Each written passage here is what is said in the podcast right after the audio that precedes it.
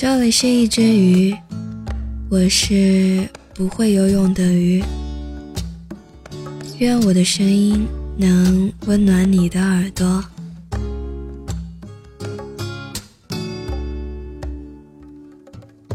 外婆二十岁那年嫁给了外公，那时外婆在乡里的初中教数学，乡里的办学条件比较简陋。语文组和数学组被安置在同一个办公室里。新学期开学的头一天，校长领着一位浓眉大眼的小伙子进来，给众人引荐。这位是新来的李老师，以后初中二班的语文课就由他来教。布置妥当后，校长便把李老师交给外婆带着熟悉环境。这个李老师就是我外公。外婆领命，带着外公四处走走。外公身形纤长消瘦，比外婆高出一个头来。但是走在外婆的身边的他，却有些神色慌张。外婆心想，他一个人背井离乡，举目无亲，便出言抚慰。李老师，别慌张，我们乡里的人都是好相处的。外公突然抬起头来，双手交握，望着外婆说：“肖老师，可愿与我共结秦晋之好？”面对这个突然的求婚表白，外婆愣了，然后便大笑起来。求婚之事。不了了之，外公并不气馁，每天寻找一些工作上的话题，拿去同外婆讨论。偶然还以挂念外婆家里那些藏书为名，登门拜访，时不时又以外地人身份自居，让外婆给他指点迷津。如此锲而不舍，外公终于抱得美人归。自我记事以来，便觉得。外公是个非常唠叨的人，大约是教语文的缘故。和小辈们说话，他总喜欢引经据典。但是常常训话训到一半，外婆便将外公拉走，说：“说这些大道理做什么？真烦人。”外公也不恼，任由外婆拉着走。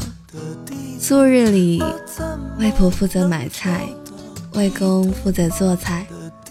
屡屡到了准备晚饭的时分，就会听到外公在厨房里唠叨：“你说你买的这菜心一点都不新鲜，一把年岁了还不懂得怎么挑菜。”这样唠叨的一个人，八年前被确诊患上了阿兹海默症，俗称老年痴呆症，之后便愈发唠叨了。他常常拉着外婆说话。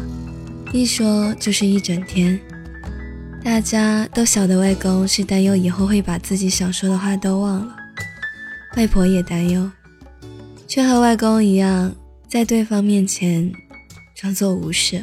那天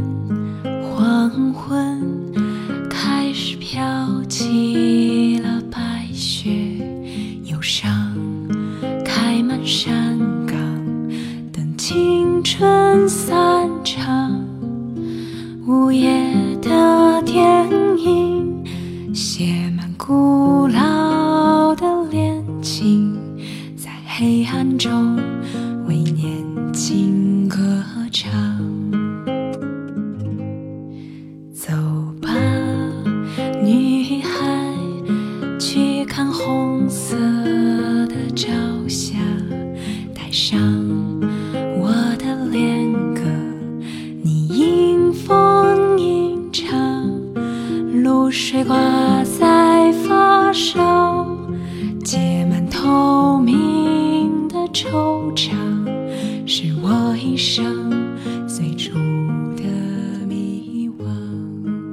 家人带外公去看了医生，开了药。要是这样，外公的病情仍是一天比一天严重，记性一天不如一天。两年前，我回家探望，外公望着我，眼里一片茫然。外婆安慰我：“他往常连你妈都记不清了，你不要往心里去。”到今年，外公连外婆都忘了。五一期间，我回了家，到家的那天，外婆病倒入院。病因是劳累过度，外婆照顾外公，凡事亲力亲为，没人拦得住。三天后，外婆便出院了。外婆进屋时，父亲刚替外公擦拭完身子，推着轮椅准备带他出去晒太阳。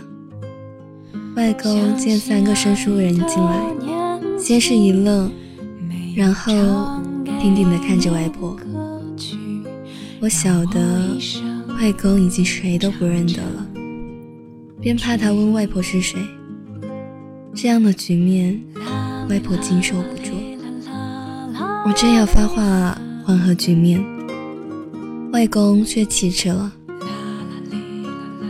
这位小姐，请原谅我的唐突，请问可愿与我共结秦晋之好？”母亲。最先忍不住哭出了声，我们也都红了眼眶。唯独外婆笑着，她缓缓走到外公身前，蹲下身子与他平视，欢心又郑重，不停的点头。像一阵细雨洒落我心底，那感觉如此神秘。我不禁抬起头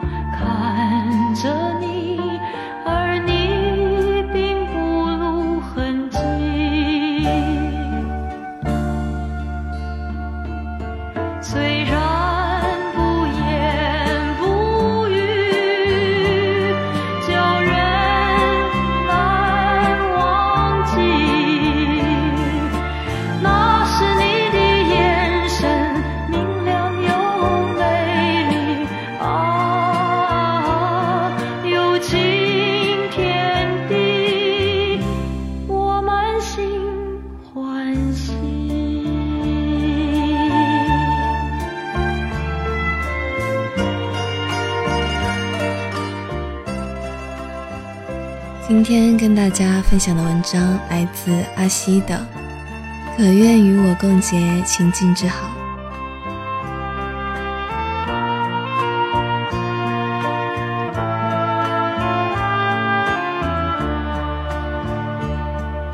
像一阵细雨洒落我心底，那感觉如此神秘。静抬起头看着